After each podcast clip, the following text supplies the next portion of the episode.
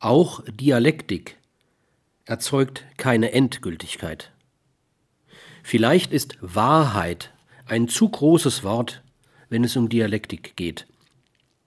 Nicht selten suchen Menschen nicht Wahrheit zu finden, wenn sie sich miteinander in einen dialektischen Prozess, Gespräch, Sitzung, Konferenz, Diskussion, Rede einlassen, sondern optimale Strategien.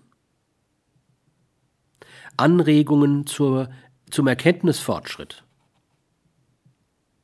Dabei kann es durchaus vorkommen, dass es ihnen nicht um etwas geht, was irgendwie mit Wahrheit, auch nur entfernt, zu tun hat, sondern mit Gewissheit, Sicherheit, Evidenz.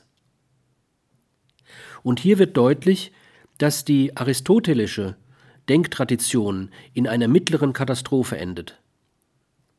Der Identitätssucht. Die Vermutung, man könne etwas endgültig wissen oder besitzen, führt dazu, dass sehr viele Menschen Gewissheit und Wahrheit miteinander verwechseln, ob schon beide kaum etwas miteinander zu tun haben.